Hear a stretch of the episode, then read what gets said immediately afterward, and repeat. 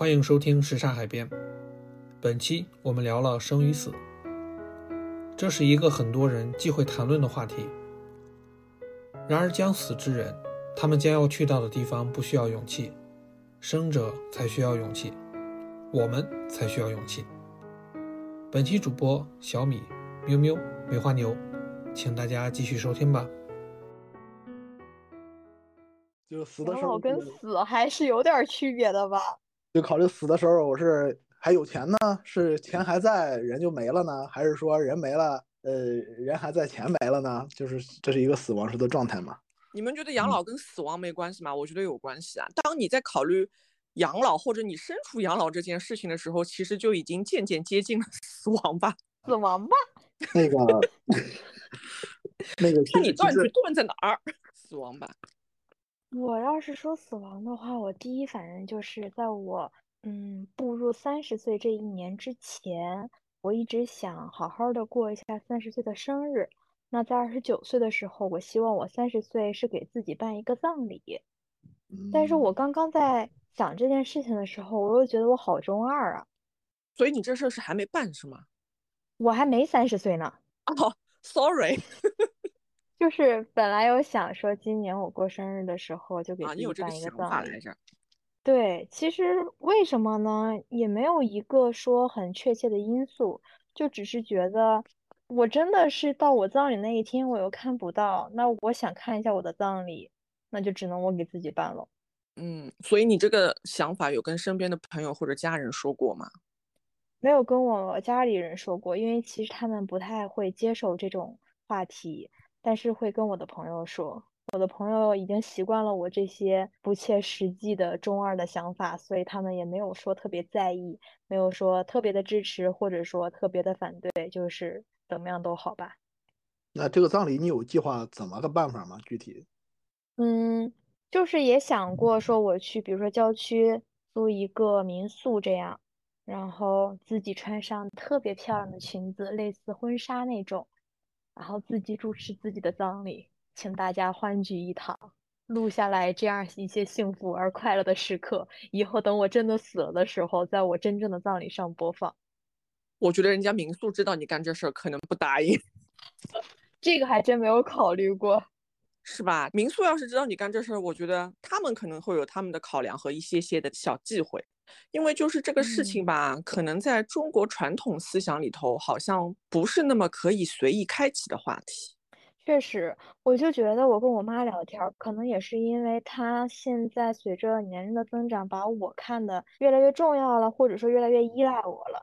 我前两天就因为跟她聊天的时候说了一句我自己形容我的照片那个样子，我说我像有那个大病，然后我妈就特别生气，我妈就说你在说什么呀都。我就开始说，我就开始跟他拼命的解释。我说：“哎呀，那只是大家常说的一个流行语啦，就是搞笑的，只是来形容一下我那个傻傻的样子，其实没有别的意思。”然后我就会跟他解释这些。其实他平时你说他不上网吗？他也上网。他不知道这些呃，就是搞笑的一些流行语吗？他也知道。但是当真正的跟健康的话题有关，当甚至说涉及到生死相关的时候，他还是会很介意的。我不知道你们的父母会不会这样。呃，我父亲他不太介意，我妈就比较介意这些东西。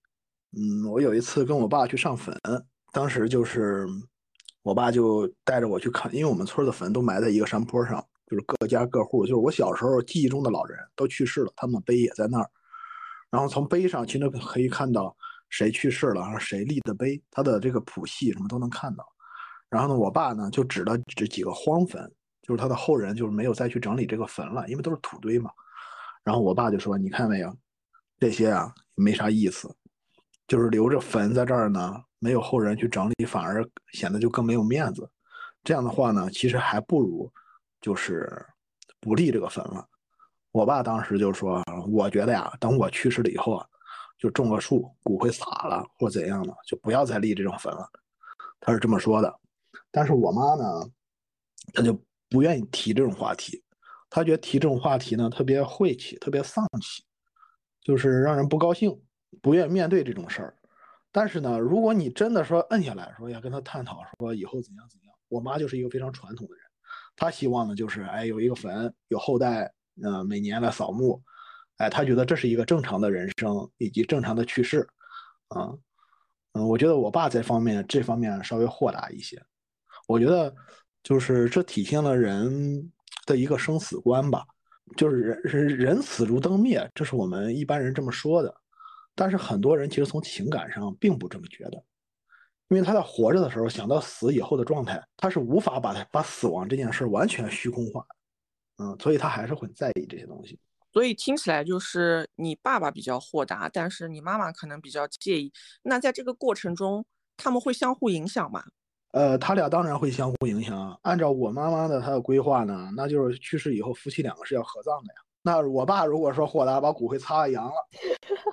啊，我妈跟谁合葬去了？所以这件事儿呢，最终一定是我爸来将就我妈。我觉得最后，当然我爸也是这么一说哈。你说他，你给我立下字据，以后就这么干啊，不准反悔。他也未必说会这么干，但是呢，他只是这么当时随便一聊嘛，他就有这个想法是吧？对，就是有这个想法。嗯，我们家一直都可以聊，但是嗯，情况跟牛哥家相反。我们家是我妈比较豁达，然后我爸以前。也不是不能提，就是我和我妈在聊的时候，她不太参与。然后如果在聊的过程中，就比如说我妈以后说啊，以后她要怎样怎样，她说我妈最开始的想法是她要遗体捐献，然后她就她就问我爸，她说哎，她说我已经选择遗体捐献了，你怎么个考虑？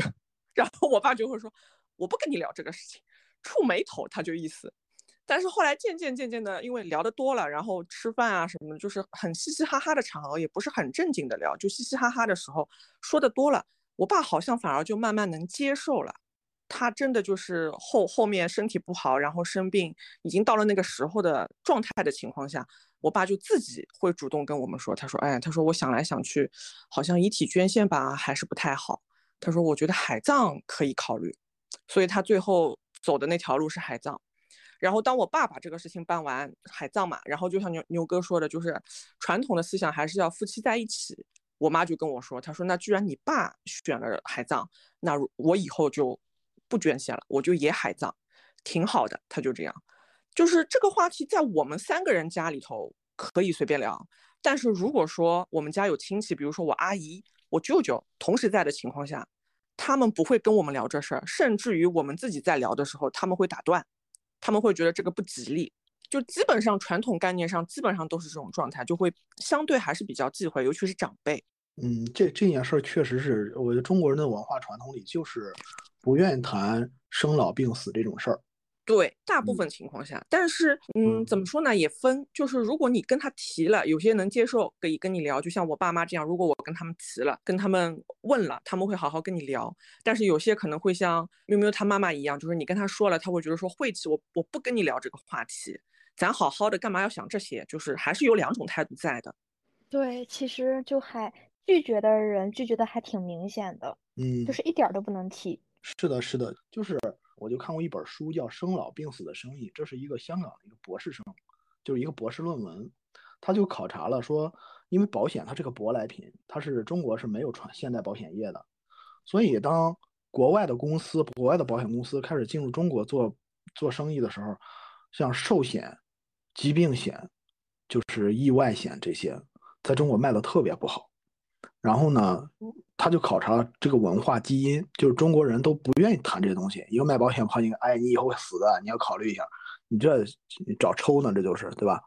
然后呢，于是呢，中国的本土的保险公司，然后他就考虑了中国的这个文化实情，所以呢，在九十年代末二十世纪初，抢占市场都是什么卖的最好都是什么？是储蓄类的保险啊，不给你谈生老病死，就给你谈存钱，他就卖的好。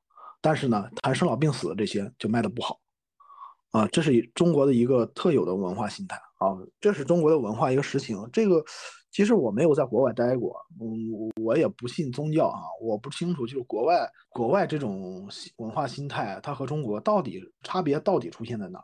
我自己的感受可能就是以现在来说，跟长辈或父母辈的聊这些，阻力还是相对有点大。但是如果你跟朋友啊，或者跟同龄的聊，可能就像喵喵说的，他考虑过自己三十岁的时候想要办个葬礼啥的，可能能接受的，或者能跟你好好聊的人还是相对多一些的。哎，我刚才在想，你们说跟长辈聊不好聊，会不会因为长辈很大概率上会走的比我们早，所以嗯你去跟一个死的比你早的人聊死亡这件事情，是不是有点不太好？可是你说你要是以后，比如说有什么事儿，你你你突发的，然后在不知情的情况下发生了，你是什么想法？你是一个想要什么什什么样的身后事的状态？你身边的人或者你的小辈们都不知道，他们不知道怎么操办，不知道怎么样按着你的心意操办，这不是也不太好吗？嗯，我觉得不是，有跟我我觉得这跟时代有关系。像明明我我比你大二十岁，我肯定比你死得早，但是你跟我聊我就无所谓。就是我觉得这是一个文化心态的问题。像中国人也不愿意立遗嘱，就是他除非是真的到了快去世的时候，然后他又真的是有复杂的财产要分割的时候，才会想到立遗嘱。那如果说这个人还还身体还可以的时候，你跟他说你该立遗嘱了，他他也不愿意，他就是就是好像他要规划这件事儿，他就要面对这件事儿，就这个事儿就要来得更快一些，就就这种文化心理。对，就是整体上还是觉得说好像不愿意去面对。嗯，那你们有跟自己的小辈，或者说看起来能比你活得久的人聊过你的身后事吗？有啊，我跟我们办公室一个同事聊过，他是比我小个七八岁的样子，而且我们是很正经、反复多次的就这个话题聊过，大概有个三四次的样子。最后达成的共识就是，我跟他说：“我说感觉你能活得比我久，你不然以后就替我撒了吧。所以你也是会希望说跟爸爸妈妈的选择一样，对吗？”呃，我目前还没有确定，我还在摇摆中。因为最开始的时候，我也是想要遗体捐献的，并且我去申请了、登记了。那现在如果他们父他们两个人是这个想法的话，我不确定我以后会不会改变，或者说再过一阵子，我会不会又有新的想法？就比如说那个时候看完了那个《人生大事》，看完那个电嗯影之后，我就突然觉得说做成烟花也不错。是的，我就觉得我以后我的骨灰怎么办，完全取决于那个时候有多少种选择。我之前想的是，呃，我看到有个新闻说可以把宠物的骨灰做成钻石，我就希望把我的骨灰做成钻石。后来我看可以做成烟花，我又希望分出来一半儿做成烟花，剩下的一半儿做成钻石。然后再往后，如果有更多的选择，我感觉我都不够死的。不够分，你的你那些灰都不够分。对，所以我就到时候还得做个选择。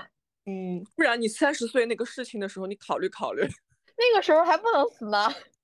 那时候你可以就是先规划一下怎么分嘛。我觉得他可以分分年龄段儿的吧，比如说你跟六十岁以上的人，六十岁以上的人呢，身体就逐渐变差了，就是说他和比如二十岁的人、三十岁的人相比的话，他显然大概率更接近去世，更接近死亡。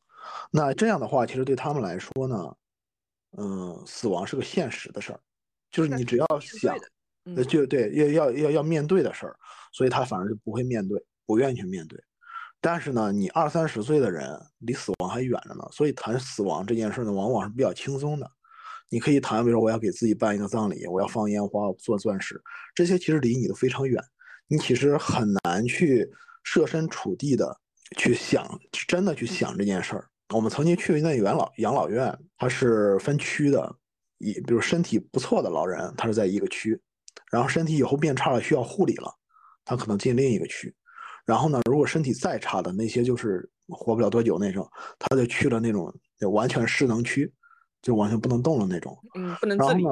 对，就是你能看出这个人的心态的变化。就当我要住进养老院的时候，我肯定先住那个，嗯、强能区。那时候我不会太难受，我可能就恋家或怎样，不会太难受。死亡离我还非常远。但是呢，当我进，当我需要升级的时候，身体不行升级的时候，特别是进入到最终最终那个完全失能区，就是临终关怀那个区的时候，你整个精神状态，这个老人无论之前多么豁达，他的精神状态都不会好。这就是因为他有一个标志性的动作，让你说啊，你上一次你是在这个区，下一个区你就更接近死亡，标志性的一个动作，他心情立刻就下来了。这就好像你要考试，你平时看书复习，等进入真进考场那一刻，你的心态就变了啊！我要全部精力集中起来，要应对这个考试。这这这，我觉得这有点类似的心理。当你进入到那个完全失能区、那个临终关怀区的时候，你就觉得这个死神就在已经在敲门了。那时候，你和三十三十岁之前、三十岁的时候你怎么规划的、怎么想的这件事儿，那个心理是完全不一样。我相信有很多人对吧？对，就是完全不一样了。就是，呃，你三十岁的时候，那我相信有些人三十岁怎么想的，到老还是怎么想，有有很多人，但是肯定有很多人三十岁的时候怎么想，到老的时候他就不一样了。当他真面对的时候，那个想法就不一样了。那养老院这么规划，不会不利于老人的身心健康吗？他们肯定只考虑统一管理，怎么怎么管理方便，怎么科学方便。因为临终关怀区它有很多的设备，呼吸机啦，对，这些东西，嗯，那一个呼吸机它能它可以给好几个人用嘛？它可能是在一个病区里边好几个床，它可能都可以用。那它不可能说每一个床每一个地方，它这一是成本的问题嘛，嗯、再就是他你想啊，如果说我们一个区十个老人，这十个老人身体都不错，然后安排进两一个每天安排进两个每天都有可能死去的人，你对于这些健康的人来说的话，他可能也会影响他的心情，所以你总之是一个两难。所以呢，我是觉得他一个是出于成本的考虑，二一个呢，他确实也考虑到心理了。嗯，怎么说呢？就是因为就像牛哥说的，我们可能离这个还有点远，所以想归想，实际上到底发生的时候会是个什么状态或者什么心情，没有办法感同身受。我只能说凭我自己的观察，就是牛哥你说的那个情况，我觉得很多人其实并不是害怕死亡，很多人其实是害怕失去了那个做人的尊严。就是因为他本来进去的时候可能是能自理的，能走能跳，呃，能跳也不至于，能走对吧？能溜达，还能跟你打打牌对吧？唠唠嗑，然后渐渐的就变成了可能只能坐轮椅，然后要人推着出去晒太阳，到最后就是只能躺在床上。这个过程可能是很多人不能接受的，因为他就觉得自己可能失去了那个生活自理能力之后，就显得不那么有尊严。嗯，这也是重要的原因。人可真好面子呀！嗯，另外一个还有误伤其类的原因，就是一个区的人走了一个，走了一个，走了一个，啊，这个这个氛围实在是有点窒 息，对吧？是的，是的，是的。哎呀，所以这样想，嗯当医生很不容易啊，对，当医生确实非常不容易。尤其是所以所以你 ICU 们我就说像 ICU 啊、CCU 啊那些医生，每天都要面对这些事情。我们就是我们有一同事，他是以前就是在 ICU 的，他干过十年。他在讲说，ICU 几乎每天都在看到天人交战、人性的显露。一个是由于钱，一个是由于痛苦，就是病痛的痛苦。就这两件事儿，是最考验人性的东西。他经常看到一些家属哈、就这个病人就病得非常严重，然后呢，医生肯定没有把握说抢救一定能救得活，那只能说尽力。家长就呃就是那个家属就会问，哎，到底能不能行，有没有把握？医生说没有把握。那治病的事儿，谁谁敢说有把握呢？又是病危那种，那好多家庭就考虑一下这个花的钱，再考虑一下，有可能人财两空，很多人就选择不治了。有医生在这件情况下呢，就会非常难办，非常痛苦。其实他们是想劝这个病人，就劝家属，咱努力一把，咱试试，对吧？再试试，说不定有希望，百分之六七十的可能性，咱值得试。但是呢，很多家属就退缩了。呃，有时候他这个退缩可能也不见得完全是因为钱，可能是因为你说的另一个原因，就是痛苦。他可能不想让那个病人那么的痛苦，因为抢救回来之后，是不是能恢复到以前能自理的状态，或者说能恢复到一个相对好的状态，大家不知道，也不清楚。但是他得受那么一遭，那可能如嗯果年纪大的话，很多家属就不愿意了。有这样的，大部分都是，大部分都是因为钱。嗯，对，钱嗯也是的，这个都不需要在 ICU，这个你只要在病房住一阵子、待一阵子，你就能感受到。是的，是的。那 ICU 比较比较贵嘛，所对以，ICU 比较明显。比较常见。一个呼吸机六万，呃花不起，扯，这这太明显了。是的，所以那句话怎么说的来着？什么医院比什么婚礼更能考验人性，还是什么？那医院肯定太能考验人性那。太能了，那个，反正他那个那个人同事就说他见见多了死亡，就是在 ICU 里边儿去世的什么的，见多了死亡，就是见多了以后的，我他说他的他的人生观会发生一些变化，比如说他觉得，哎呀，这这多大点事儿？那看那个事儿，这那那多大点事儿？他他感觉神经就更加坚强，那感觉就更大条，可能能包容的事情更多，是吧？对对，就更 对。我在呃工可以说工作中嘛，其实可能也会看到一些病例啊什么的，也会看到一些就是重症的或者说死亡相关的。可能一开始的时候也会觉得，哎呀，好可怜呀，啊，为什么会发生这种情况？然后后面也就觉得，哦，就是这样吧。嗯，所以你你你觉得工作对你的影响，或者对你现在有这种生死观的这种改改变，或者对你自己本身的一些想法，工作对我的影响倒反而不是特别的大，主要嗯还是像牛哥刚刚说的，是这个社会对大家的影响吧。还有一个就是，我觉得我们可以就在我们这个年龄段，就是身强体健的时候，我们来谈论自己的死亡、自己的身后事，可能就 比较自然，然后也没有那么多的避讳。但是不见得我们可以很坦然的接受自己在乎的人、自己的亲人的离去吧。大部分人应该是不太能很坦然的接受。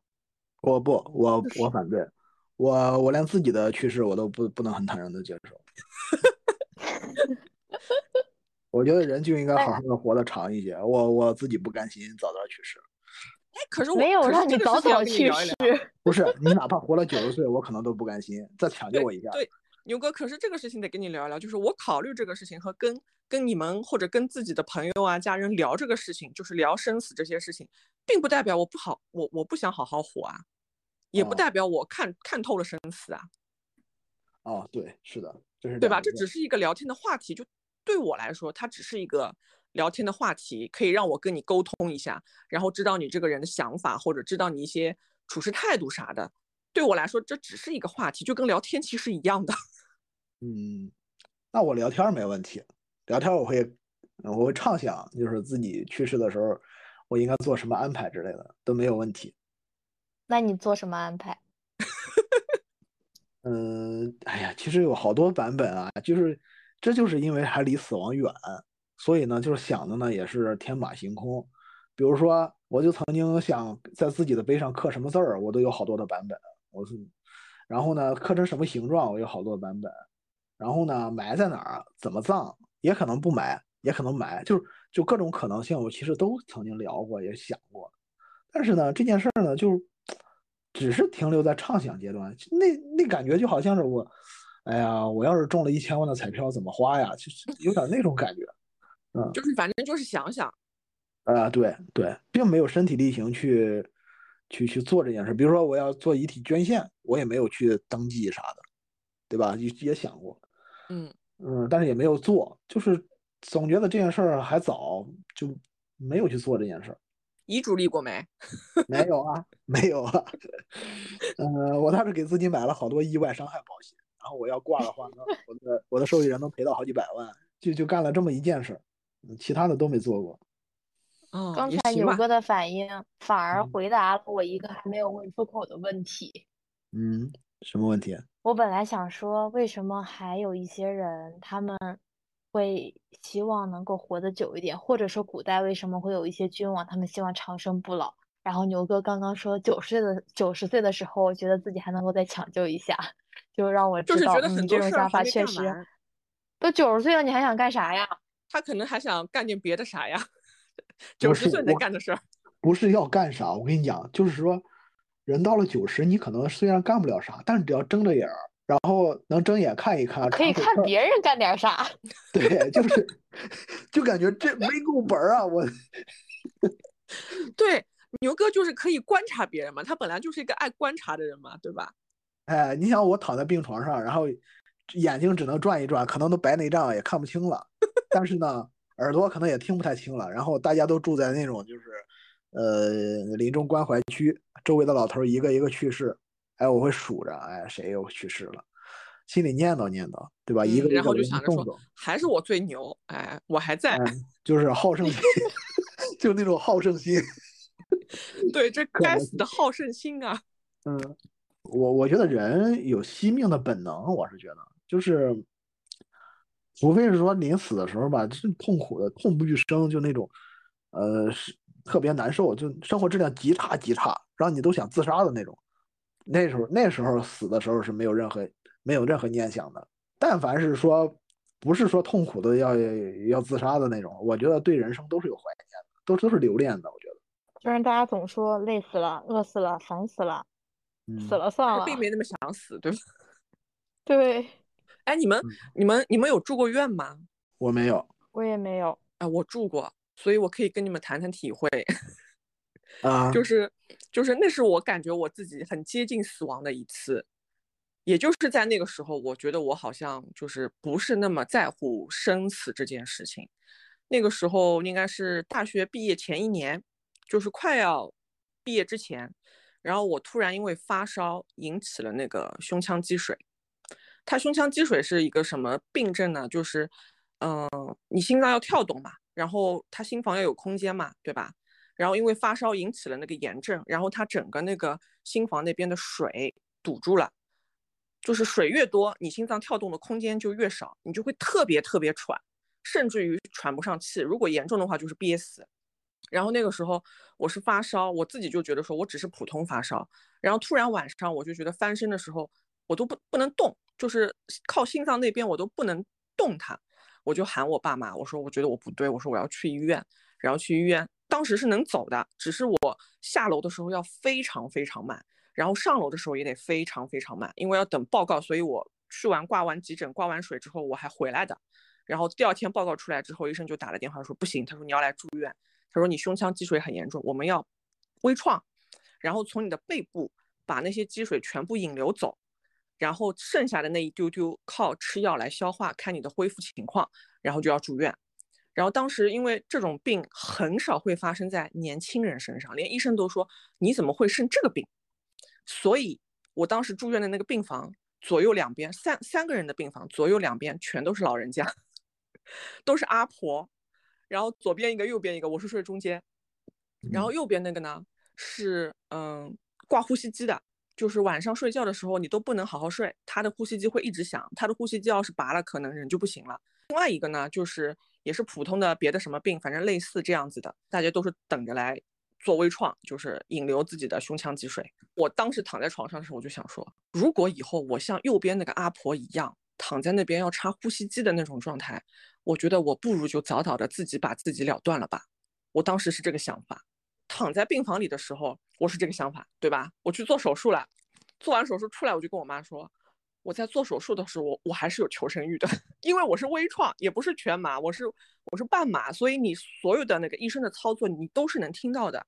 我就记得医生给我的一个，也不是警告，就是类似于那种就是忌讳，就是你做这个微创的时候，我是有知觉的嘛，然后他会有一个针从我背部刺进去，然后如果说你在这个刺进去的过程中，你控制不住的咳嗽了，他的针可能会刺破你的肺。那就会引起一个危险，就是术前告知他会跟你说的，然后他在做手术的时候，他也会在穿进去的时候跟你说，你这个时候一定不能咳嗽了，然后我要做这个动作了，如果你咳嗽的话，我会穿到你的肺，然后就会出问题，对吧？我就跟我妈说，我说我当时因为本来就是因为发烧、感冒、咳嗽入院的引起的这个病，对，所以其实正常正常人你去思考，你去想象那个环境下，就是当有人跟你说你不能咳嗽，你反而会更想咳嗽。对，对吧？但是当在做那个手术的时候，我就是愣憋着二十分钟，一声咳嗽都没有。做完手术出来，我就跟我妈说，我觉得我还是有求生欲的，毕竟我在那二十分钟里头一声咳嗽都没有。虽然我躺在病房里的时候，我是想说，如果我是他那个样子的时候，我可能就不想要这么活着了。但是做手术的时候，就像就像牛哥说的，本能的你还是有那个想法，你想要保护自己的。嗯，我就那么一次，就是那个那个住院差不多一周，嗯，住了住了一星期，然后我出院的时候，边上那个阿婆还挂着呼吸机呢。呃，确实是这样。那个我姥爷啊，他其实就是一个非常豁达的人。然后呢，后来他得了肺癌，得了肺癌的时候，那个那就治不好嘛，晚期了，治不好了。然后呢，就在家里，在家里就没有就就就放弃了嘛，放弃治疗就在家里。然后呢，结果就是我一个姐夫。回家去看他，看他看我姥爷特别难受，说：“哎，咱那个你他不不爱吃饭嘛，说你吃点东西，咱们去医院。”然后他说到去医院这件事儿呢，我姥爷就就就就挺高兴，意思就是，哎呦，我可能还有救。其实其实从理性上讲的话，他也知道自己没救了，但是嗯呢他他就起来吃饭，然后呢就就等着人送他去医院，就是这种，我我所以就是其实我在工作中，其实我也经常会面对要谈生老病死的问题，其实碰到很多人都会说，哎，等得了重病我就不救了，或者哎人死了就死了，就是都是这种非常豁达的表达。但其实呢，我会告诉他们，就是人真的面对生了重病救不救的情况下，那个心理状态和你现在不一样。或者人真的要面临死亡的时候，那个心理状态和现在也不一样。你要给自己更多的宽容，不要轻易的说“我死了就怎样”，或者我重病了不救了，或我坦然的面对死亡什么的。这种人是极少极少的，大部分人是对生、对生、对健康是有留恋的。其实是，或者说是一个本能的反应。哎，对，是的，是本能的反应。对，就是你想，假如说真的就是没救了，真我已经好行了，现有的医学条件，我三天之内要判死亡，这时候突然突然告诉你说，哎，这这儿有一个丸药，一个仙丹，你吃了之后，你吃了之后，你能活，但是你有什么什么代价？这个代价有可能是除了活之外，剩下的可能全都你全都要失去，你没有钱了，没有房子了，然后你也非常孤单，什么乱七八糟，这样的条件，我相信大部分人都能接受。你能接受吗？我觉得我觉得能接受啊，我先活着再说呀。有没有呢？我觉得要看我会失去什么吧，因为其实对于我而言，我能接受死亡和不能接受死亡的原因，就是我不能，我可以接受死亡，但是我不能接受我亲近的人因为我的离去而难过。就是我可以承受很多，但是我不希望我的家人承受那么多。可是如果有一天，不管是你或者其他人离去的话，他亲近的那些人肯定是会难受的，只是只是区别，只是他从这个难受中需要多久来缓和他的情绪，是吧？就是我觉得嗯，家庭关系这件系，事情没什么的，就是我觉得我比我爸妈死的晚，嗯，就是我可以承受这个难过，但是我不希望他们承受这个难过，就是这样一个原因嗯让嗯。我说，但是不是说我不热爱自己的生命，我不热爱嗯生活，嗯嗯，嗯嗯，对，哎，这个这个问题，有些有些时候，我爸妈他们以前自己会讨论，就是 讨论谁先比谁走的早，嗯，然后他们当时就是抢着要走的早。留下的那个人太难过了，呃、留下那个人也不是仅仅是难过吧，留下那个人需要操心的事儿也多，对吧？嗯，确实所以人家有时候会说，早走的就是夫妻两个早走那个，可能另一种角度上来说是有福气的那个人。我我是认可的，我是我也是认可的，这说的非常嗯对。呃，我是觉得有有，如果能积极的安排死身后的一切，我觉得可能会走的时候不会那么，哎，我还有这事儿没办呢，这那那事儿没办呢，我就就临终的时候可能会好受一些吧。对，起码就是一切按嗯你的想法在进行，可能。那牛哥，你希望自己墓碑上写什么字啊？你刚才说已经想到了，他他想了好几个版，本呢。我想了好多呢。嗯那个，哎，所以现在其实也，你现在问我的，其实我也具体想不起来了，这都是非常随意的想的，这就是。你随便记得的，你说一个听听嘛。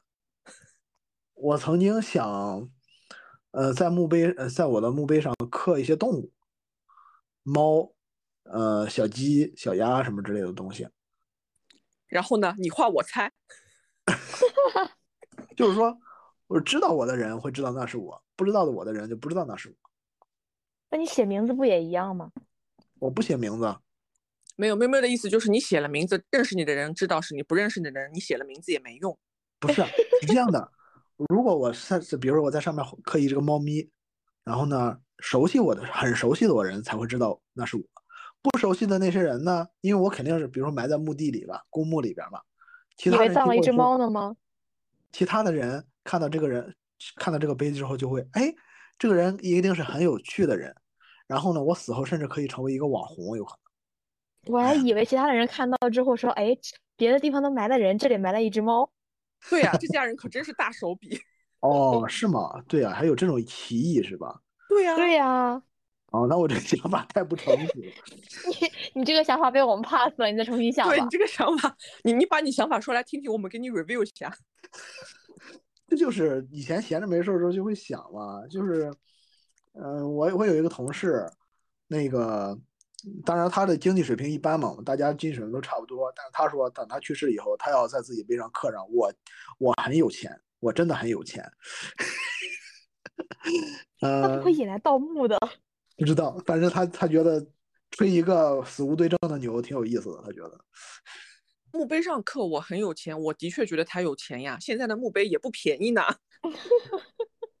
能有墓地的人都挺有钱的，是吧？对呀、能有墓地的人，我觉得都是挺有钱的。所以你看，我那个做成钻石还挺好的吧？做成钻石也要钱的，但什么费用我不记得了。可是做成钻石丢了咋办呢？十几万丢了的，你还考虑丢了的事儿？那个钻石你都不能自己带。不要十几万，他也不是真的做钻石啊，他可能就是类似于像那种金石、耗石之类的。反正就是不灵不灵的嘛。我觉得我死了之后也是不灵不灵的。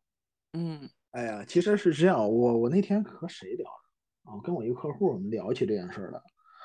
嗯、他说是这样的，现在之所以会出现这种嗯、很多想法，比如做钻石或者埋到树下边，嗯、海葬也不是海葬，反正就各种就是嗯不传统的，是有他他觉得有一个原因是我们的现在生活太不恒久了，就是以前呃生活节生活变化很慢。当我比如说我我村儿里的我去世了以后，我就埋在村头儿，在他的认知里边儿，这是一件永恒的事儿。嗯，可能过个二三十年，甚至四五十年，永远就是这个地方。对，只要只要没有人来盗墓，只要是我的后，他甚至甚至甚至认为我的后人也会在这个村子里边儿一直生活下去。嗯，对他，是的。啊、他他是他是有一种恒久的这么一个观念在这儿。然后呢，但是现在人之所以冒出这么多想法来，是因为我们从根本上其实就不相信这种恒久的东西了。所以啊，嗯，钻石恒久远，一颗颗永永流传。这也是一个营销口号，钻石怎么恒久远？不定掉哪儿了，掉犄角旮旯里找不着了，掉火堆里着了。哎，牛哥，你这个角度我觉得是对的，就是可能大家都不相信那个事儿了，所以也就是出来了奇奇怪怪很多乱七八糟其他的想法，嗯，是的，我就可能整体都不如以前那么安稳，对吧？对，嗯，那个喵喵估计没有考察过，那北京的墓地，比如说去世在北京了，我要安葬在北京的话，有有什么样的安葬方法？你了解吗？我一个同学我知道可以撒河里，撒河河里什么河？亮马河。不不是，撒河里哪儿都能撒。你你到大街上跑三环，把车打开，然后我啪一扬，对吧？你你也就撒了，大家都以为哎沙尘暴，就是传的都都无所谓。这不太行吧？那也无所谓啊，谁知道那是啥呢？那个我我说的是真正意义上的安葬这件事安葬呢，其实你就会发现现在真的是没有办法好好的安葬。就是如果真的是要有一块地那种的极贵极贵的，很多人是买不起的。然后呢，他们干什么呢？就一个墙上面每人一个匣子，就在就在墙上摆，一个墙好像好几米高，上面全都是盒，每人一个盒放在那儿，这是一个方式。还有一种是有这么一块一片树，一块树围着树，一棵树啊，一棵树，四周大概能埋个五六个，立五六个碑那，背后那倒是不孤单。是的问题是周围你又不认识，你这对不对？不不对脾气怎么办呢？打一下，对，就是就是不是这个时候就觉得好像如果是社社牛的话没什么问题，社恐好像就不太行。是的，就是说，其实这个就和我们老一辈的那种那种有恒有恒产，就是有恒久观念的那种人，那些理解也理解就不一样了。这其实我觉得也是这种，呃，快速的能把这样身后事处理了。至于说能保持多少年，难说，因为呢，像那个一个匣子一个匣子的那种啊，墙上就骨灰墙那种，那种是要一直交钱的。嗯，比如说你交交十年的钱，OK，保留十年，十年以后不交了，那这个地方就清走了。它它是有它是有一个时间的限定的，你不知道自己这个在这骨灰好，我埋我在这儿了，安葬在这儿了，可能也就是安葬十年，或者安葬二十年，或者这个地方如果说要搞房地产开发，OK，铲了，都没了，这都是有可能的。这可就是拆迁了，妈呀！那也不会，那也不行。经济适用房只是这个小盒儿才是你永远的家。小何可能那时候都不一定了，你的命运不知道在哪儿了，因为因为我是开坟地的，那拆迁赔钱也是赔给我，和你们有什么关系啊？哦，我想起来，就是看到别人之前说，因为墓地太贵了，给家里的老人买不起，就甚至是去买房子，我来安置好这个老人有的后事。对啊，有这样的，是的你买，房子产权至少是墓地。对啊，七十年的产权，墓地才十年二十年的产嗯权，你想，对吧？上海附近有一个地方我知道，嗯，靠海，嗯算海吗？东海，对，那边附近有一个，嗯，什么地儿我就不说了啊。反正那个嗯时候刚开发的时候，那一片儿的房子都很便宜，基本上二十万、三十万就一套，可能一室一厅或两室一厅，好多人都是去那里买房，然后就是把老人家或者自己家里人的那种骨灰盒放到那个房子里头，然后清明节的时候就去那种地方祭拜。嗯，因为现在的哦墓地基本上也是二三十万嘛，对吧？好贵呀，死都死不起来。傻了吧？没有没有。所以你看，嗯这其实就是就是这种现状，其实有可能是倒逼的人会产生很多的想法。我就我就不好好埋着了，我就想想别的办法，做钻石也好，撒了也好，什么之类的。这个想法呢，有可能做成烟花。对，做烟花有也有可能是倒逼的。我觉得这里边一定是有这个成本太高，不恒久，倒逼着我要去想别的办法。嗯，倒逼着这一个，我以前我是没有意识到，但你今天这么一说，我觉得倒逼着是有点因素在的。然后还有另外一个因素，我觉得就是我们这一代，就起码就是年轻的这一代，对这些嗯扫墓啊、祭拜的事情真的不太懂，甚至于可能很多人家里头做这个事情的时候，他本来都不会去参与，那就导致很多人会觉得说，我为什么还要一个这个墓地呢？反正有了之后，可能到到我们父母辈，可能还会每年去祭拜、去祭扫，再往下，越往下可能越不会去，那不就荒废了嘛？就毫无意义，还浪费土地资源，没必要啊。确实是，像我们就是我是农村出来的，就是我们的祖辈的坟啊，就在那个山坡上，有很多就确实是已经没有人去整理了，就是就后人都迁走了，或者是没有后人了，那那个坟就就塌在那风吹日晒的就就倒在那个地方了。对呀、嗯，所以总结就嗯是，活着的时候对自己好点，对家人好点就够了。嗯，嗯，哎，你们有没有想过自己的骨灰盒要什么样的呀？哦，那如果我是要海葬的话，骨灰盒真的不重要了。嗯，我不我不是太在乎骨灰盒什么样，对，看来喵喵是想过的。对，因为虽然我想过说嗯弄成钻石，然后又是那个做成烟花，但我还想过说要有个骨灰盒儿，因为骨灰盒儿里边不见得一定会放骨灰啊。他如果说我的后人非得要非得要给我找个地方，对吧？然后把我埋起来，然后我可以放一下我的什么嗯贴身的一些比较喜欢、比较重要的东西啊，各种。然后骨灰盒的话，我就要弄那种，就是五光十色的、五彩斑斓的黑，那种镭射感，就是很很现代化。可是按你这个科技感十都不一定需要骨灰盒啊，首饰盒也行。钻石是钻石，骨灰盒是骨灰盒，所以你看我还哦没有想好怎么死，就这都不嗯够死的。不够死，不够死，得好好想想。我就弄一个我我弄一个电饭锅，然后装里边儿，然后密封还好，就就就搁怎么了呢，牛哥？你想循环是吗？开端。就是不是它电饭锅一般都是金属的嘛，然后它还防锈防腐蚀的，一般是，然后那个装里边儿之后把盖儿一关，然后把那个气阀一关，哎，我觉得那叫高压锅。我算明白了，反正牛哥就是就是要就是寻求一种永恒的状态。我觉得简简单单，我觉得有点别出心裁就可以了。简简单单的永恒，嗯，如果你们马上就要死了，然后只剩最后一句话了，你们会说什么？一下一下这么深刻啊！没有，我可以随意，我只是忽然想到这个问题，因为我嗯自己连答案都没有想好。我倒是想过，就是自己要是已经已经不行了，然后可能真的就剩那么最后一天了，会干嘛？我想了想，我仔细想了想，我觉得我真的不会干嘛，可能就躺着。嗯，我可能就不，我我我会让别人周围的人不要吵吵。如果有人的话，假如我不是孤独的去世的话，周围的有人，我会让他们就你都别吵吵。你你也躺着好好睡是吗？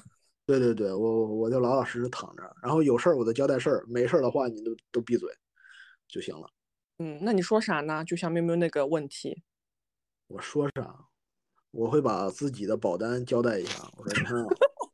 我死了之后，你你你你们是受益人啊，然后你们怎么去 把这个钱拿到？完事儿。作为保险人，最后的倔强。嗯，刘哥是个实在人。我要是生命只剩下最后一天了的话呢，我就是会回到我的爸爸妈妈身边。如果说他们那个时候还在世的话，那我肯定要在他们身边。如果说那个时候他们也不在世的话呢？我就会去到他们的墓地也好，然后或者说任何他们骨灰存放的地方也好，就跟他们一起待着，从相隔两个地方到去一个地方，或者说从一个地方变成相隔两地。嗯嗯，哎呀，说的我也想这么干。你 你不许抄我的，你这个人怎么真是抄还不偷偷的抄？哎，我我觉得这样这样吧，你把保单给我，我怎么给你啊？这个你看，你专业知识，你知道吧？不是你啊，没有没有。对，我也没有办法把受益人写成你，知道吧？这个这个啊，这是专业知识啊，专业专业知识，专业知识留着下次。嗯，哎，我觉得这样确实挺挺好的。嗯，但但是我觉得明明你现在考虑的可能是你现在还没有结婚，在你现在这个阶段是你是这么想的。对，我觉得如果结了婚，或者说结了婚之后还有了孩子，这个状态可能就完全不一样了。嗯，甚至有可能，比如说父母可能埋在一个地方，然后你是生活在一个挺遥远的地方，然后啊，当然我是考虑的实操的问题，我觉得就没有意义了。现在，嗯，现在还是在想的阶段啊。嗯，对，你想啊，这多远的地方，一天还到不了呢？到不了啊。你比如说你。如果正好风控在风控，然后那个现在没有风控了，牛哥。那以后出现出现别的疫情，又被风控了，对吧？那也很难啊。反正如果可以的话呢，我就希望这样。然后如果说要说我那个时候在他们的就是骨灰存放的地方那个旁边的话，我可能说的最后一句话就是我来找你们啦。好感人呐。嗯。不过也是，是因为我还不会说考虑除了金钱之外的其他的东西吧，所以就想的都是跟自己的家人这样。嗯，所以你们觉得如果常常考虑这个事情，对你们是有帮助呢？或者说对你们面对这个事情能起到缓和的作用，或者说其他的一些考量，还是说考虑这个事情其实根本没必要，还太早？我觉得是会让我更。更珍惜身边的人和现在的生活吧，是对，就就有一种要活在当下的感觉。对，对，是的。牛哥呢？嗯，牛哥整理保单呢。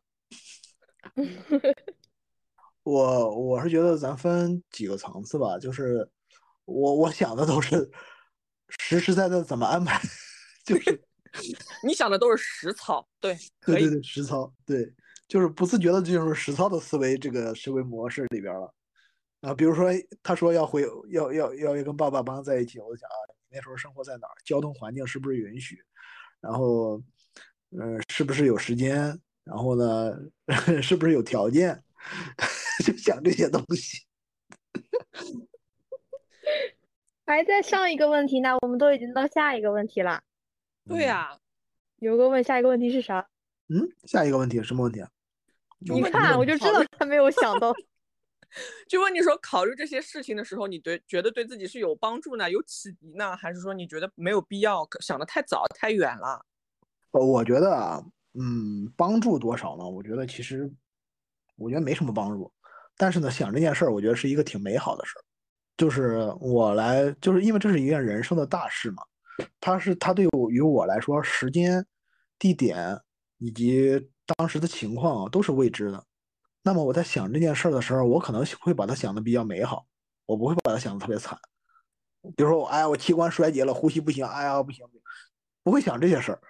我就是我会想，比如说我要去哪儿，我要跟什么人在一起，我要说什么话，我到时候我脑子里可能在想什么事儿，这些其实我觉得都是一些比较美好的、比较美好的景象。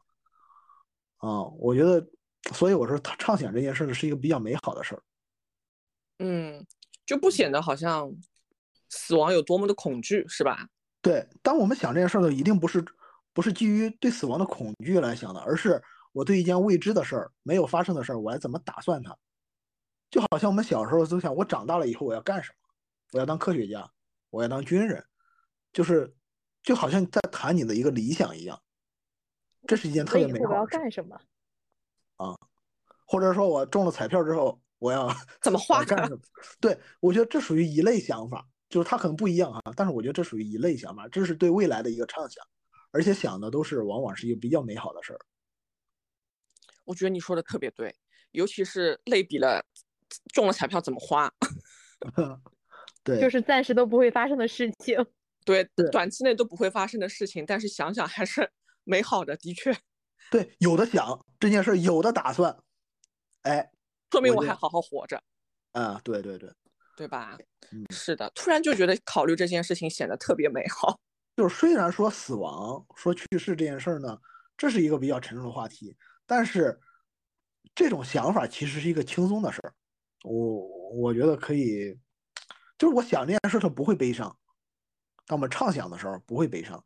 但我这种实操性的可能会比较悲伤。我，以后的遗产怎么分呢？两个哦，后边打架打出脑浆子了怎么办呢？就是就实操的可能会比较比较痛苦一些。但是畅想类的，我觉得无所就就比较美好。畅想类的肯定是只有想到自己才会说可以用美好这个词来形容呀。你要是想到其他人的话，肯定还是比较悲伤。嗯，对，就像刚刚大家都说的，永远不会很坦然的接受你的亲人或者是重要的人离去。嗯，对，这是这是两个两两个状态。但是今天牛哥最后这一趴，我觉得说的。让我突然茅塞顿开，我觉得的确就是当你不是在想实操的时候，你是畅想这件事情的时候，其实还挺美好的，并没有说有多么的恐惧，顶多就是对这件事情有点未知，然后怎么发生，如何发生，可能你不能自己掌握，但是想想也是可以的。嗯，那你们对真实的死亡就是有什么记忆，或者说可以分享的吗？呃，我有一个特别悲伤的记忆，就是，呃，我姥姥去世。我姥姥去世的时候，那时候我那年我上上高三，然后呢，因为我是个外孙哈，就从我们那习俗来讲的话，就是外孙参加完葬礼，就是上就是下葬就不参加了。然后呢，我那天下午我也没别的事儿了，我就走了。结果因为那天忙，然后呢，当时我姥爷就拿出一块饼。说你那你你中午也没有吃好，你拿回吃吧。然后呢，那块饼是我姥姥生前做的，就这个啊，这个是后来想起来，我就嗯还是非常悲伤的。但是你另一个角度想，你还能吃到姥姥做的饼呢。嗯，对，这是情绪是非常，就是各种悲伤，然后遗憾，然后温暖，就是各种情绪是交杂在一起的。嗯，百感交集。对对对。还有就是我奶奶去世的时候，就是我那时候就我姥姥是先先一年去世，我我奶奶是第二年去世。第二年去世的时候，那年我正好复读，我高三就完了之后又复读了一年，然后我学习也非常紧张，所以我奶奶去世当天，我爸给我通知，然后我就急匆匆的赶回去了。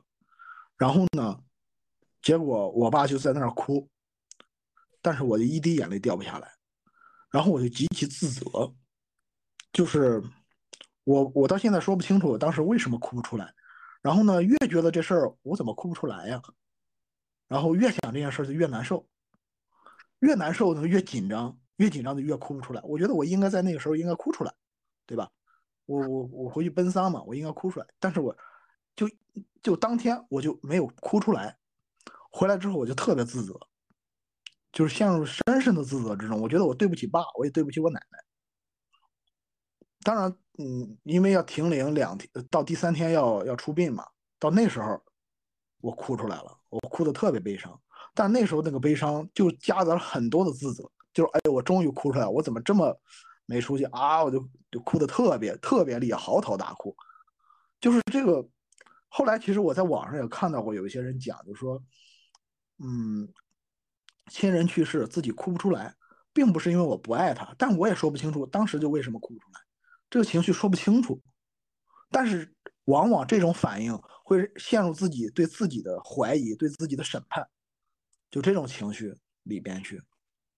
我我爸去世的时候，因为很多事情都是我在操办，然后我当时一开始也没有怎么哭，但我好像不自责，就是我没有牛哥你说的这个陷入自责的这个状态和阶段。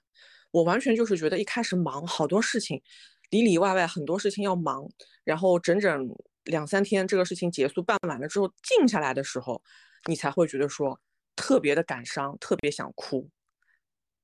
哎，我曾经看过一本书，呃，是我很小的时候看的了，就这段描写我我不能原文复述了，但大概是这个意思，就是说他在描写一个葬礼，这个葬礼非常的繁琐，有各种步骤，有各种安排，是吧？对，然后呢，这个作者就说，葬礼有这么多的安排，就是为了让刚刚失去亲人的亲属陷入具体的忙碌之中，而暂时的忘掉自己悲伤的情绪，或者缓解自己悲伤的情绪。对，我觉得是是是，这个描述是准确的，因为当时真的就是因为太忙了，因为虽然你是有准备，你知道了，但是当它真的发生的时候，谁也不会说是有经验的，对吧？就是。肯定还是很茫然的，虽然他可能会有一些什么一条龙的这种公司啊什么的来协助你，但是很多事情需要你实际操办的时候，你真的无暇顾及其他，然后反而是等到人静下来了以后，你会觉得说，哦，好像是真的，因为你人一旦静下来，你就会回忆，你就会回想啊，他以前怎么样的，对我好啊，或者怎么样的，这一幕幕就像放电影一样的时候，你就会觉得说你。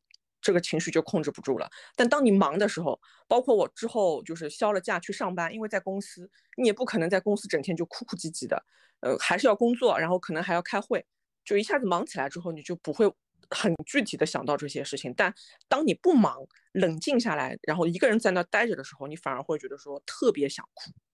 嗯，就是就是让家属陷入到这种就是具体的事物的忙，我身体要忙起来。忙起来的时候，他的情绪可能就不会不会爆发，那就对，有一个缓解的过程，可能。嗯，喵喵呢？在听，因为我能够就是真真实实的接触说亲人的离去，就是我的姥姥跟我的姥爷，然后就是他们俩是因病去世的，所以就是我没有两个人我都没有见上最后一面。我姥姥走的时候，我在广州，然后我家山东嘛，其实离得很远。嗯，那个我爸给我打电话的时候是凌晨，所以我就特别害怕晚上深夜，尤其是接到爸爸妈妈的电话。飞机再快，就是能有多快呢？而且从广州到我家的航班每天只有一班。嗯，所以等到我起来想要去机场的时候，当天的航班已经没有了，然后就只能是第二天。第二天我爸接到我之后，一句话都没有跟我说，然后就是开车开的特别的快，然后就会让我误以为我还能见到最后一面，但是我是不敢问的，我不敢问他怎么样了，或者说现在在哪。然后当这个车是开到我姥姥家里去的时候，其实那个时候心里应该是知道会发生什么的。然后把我爸把车停下之后跟我说了当天的第一句话是说：“你开始哭吧。”因为我姥姥姥爷家就是也是在农村嘛，所以就是已经是在办后事了，所以像这种。还是会有一些风俗在的，就是说你这孩子或者说晚辈来了，就是家家里的长辈有去世了，你肯定是要哭的嘛。就是，所以我爸就跟我说：“说你开始哭吧。”然后那个时候就真的是已经哭到嗯站不起来，就是已经是有哭晕过去了。就是后来是听就是家里其他人会说，然后我又是一个嗯没有结婚的女孩儿，所以其实在我们那边是不允许说跟着去下葬，就是火化来回来之后跟着去下葬，这些都是不允许的，会觉得不好。然后包括其实后来我姥爷因病去世也是这样，就是我是不能跟着去的，所以我就是那个就是我们那叫发丧嘛，那个队伍很长，但是我却不能跟着往前走，我就只能等到大家都走了之后，我就冲着那个方向就一直磕头。所以所以就是现在讲起来这些事情，我是以一个说啊，我知道我的姥姥姥爷离开我了。但是说真的接受他们的离开了吗？是我到现在我都不知道我是不是真的接受了。我之前也有想过说把他们贴身的一些物品 能够带在身上，但是什么都没有能够让我留作纪念的东西。我姥姥有个眼镜，但是是跟着她的骨灰一起呃下葬了。然后我姥爷的一些烟斗啊这些东西。是，就是被我妈妈收起来了，就是相当于我能够带在身边的实体的物件什么都没有。那嗯，你们也知道，就是我在前一段时间就去联系了一个纹身师，把我对他们的记忆就纹在了，是我认为离心脏最近的地方。真讨厌呀！就真的应了老 A 说的那句话。啥话？没有。今天就是在在我们聊之前，老爷说我们有没有泪洒当场，我说才不会呢。哦，对对对，是的，是的，是的。哎呀，说的我都要哭了，我已经在哭了。不止没有没有泪洒当场，小米也是啊。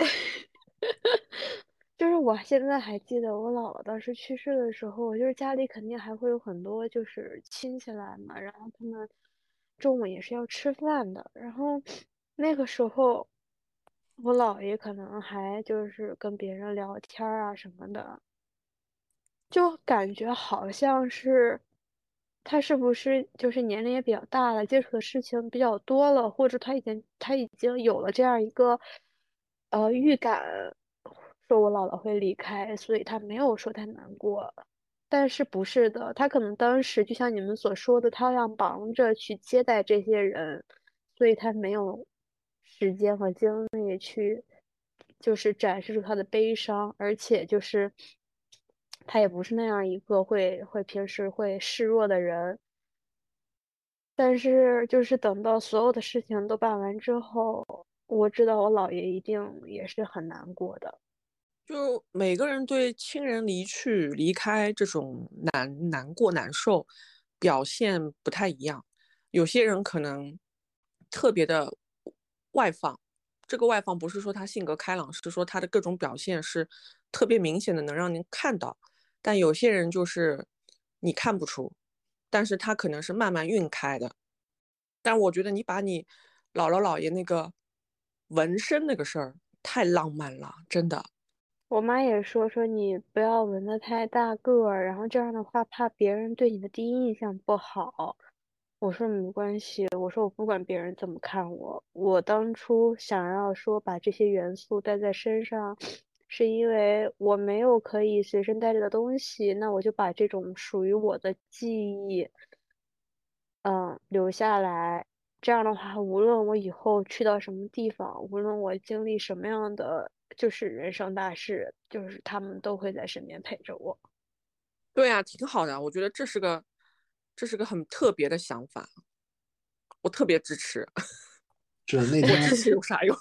那那天我第一次我见喵喵喵给我解释，他是手臂上这个纹身，呃，烟斗是什么意思，然后苹果树是什么意思，呃，我就啊觉得喵喵好好浪漫又好。好柔软啊，就那种就那种感觉。这是我自己能决定的事情，所以就有的时候会比较就是比较倔吧。就是我之前也也跟你们分享过，说我都已经把这些元素纹身纹在身上了，我是真的接受他们离开我了吗？我就不会再每周给他们打电话了。现在我电话号码这些我都保留着，但是我也不敢打，我怕可能已经被 什么呃运营商收回去，然后再有新的用户了，一直是不敢打的。然后其实我们家也没有说遵循这种习俗那么的严格，就比如说，其实你是可以去呃祭拜或者说扫墓这种，可以去，但是我从来都没有去。到现在了，其实我姥姥去世已经有几年了，五年了快。然后我到这五年的时间里面，我没有一次去到就是我姥姥埋葬那个地方去跟她说说话或怎么样，就都没有一一次都没有。但是我跟我姥姥的关系是最好的，因为她是在我小的时候是看着我长大的，我就会觉得如果我真的去了，那是不是就代表？我真的是从头到尾的接受他真的已经离开我了，所以我就拒绝去，我绝对不去。去或者不去，其实不那么重要吧？嗯，我觉得不重要。自己对你自己心里怎么想的，包括就是你说你说一直觉得他还跟你在一起，对吧？嗯嗯，就这个感受，我觉得才重要。其实走了，但其实又没走，因为我们都还记得。只是在不同的地方，对吧？对，只要只要记着，就不会消失。每年的特定时刻，他们其实都会再回来。对，完了这个栏目，怎么叫完了？哎，我问你们，就完了呢？牛哥，你说说。聊哭一个，然后我也差点哭。我说说，我刚才我也差点哭。聊哭两个好吗？你要是不哭，你就是不合群儿。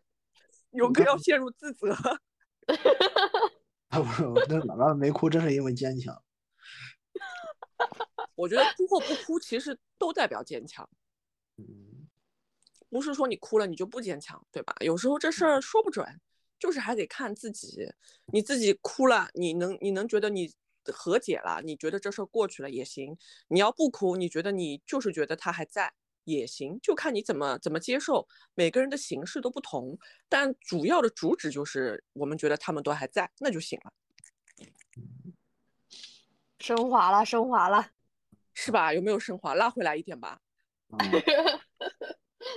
我前两天看了个好玩的，就是正好趁这个时候跟你们分享一下。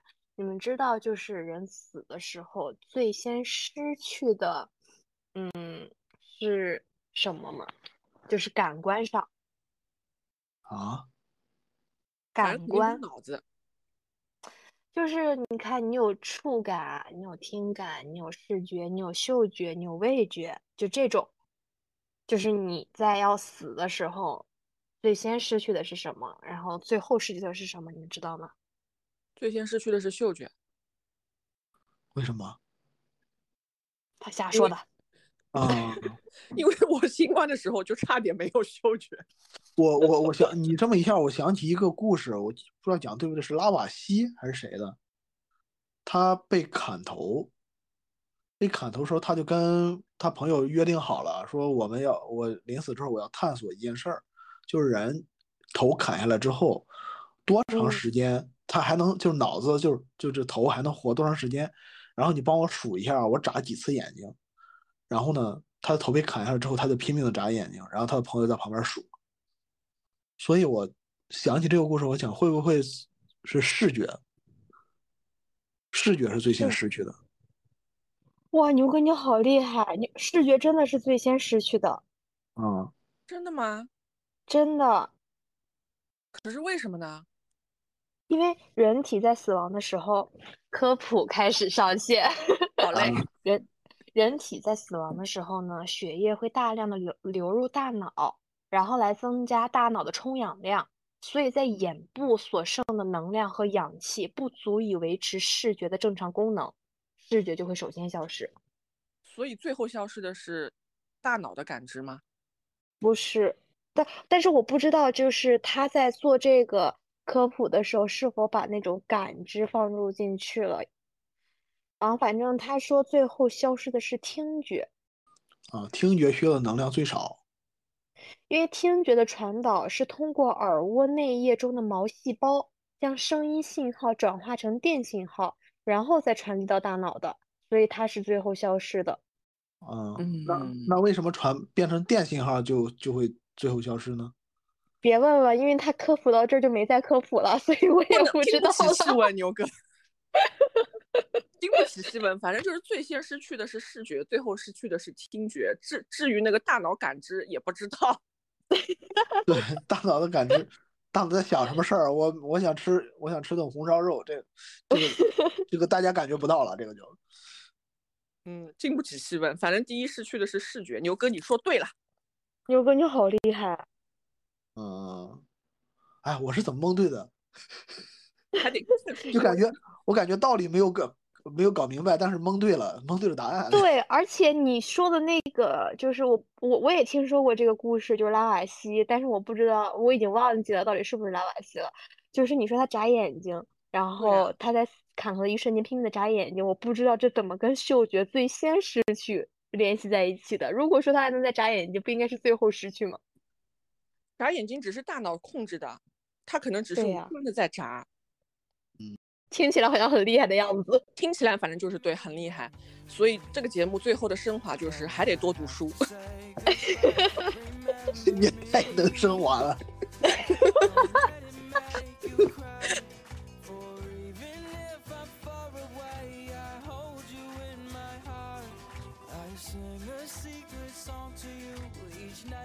但是我我真的有可能在今年三十岁的时候，如果我没有更好的想法，那我可能真的还是会给自己办一个葬礼。我想参加，你提前通知我啊。好的。嗯，让我要随份子吗？那随份子包是拿红包还是拿白包？我都已经想到这个请什么样的司仪了。这个司仪是我自己。啊，自己给自己办啊？对呀。嗯。那一鞠躬、二鞠躬、三鞠躬，你就站那儿让大家鞠躬是吗？我要办一个非传统的葬礼。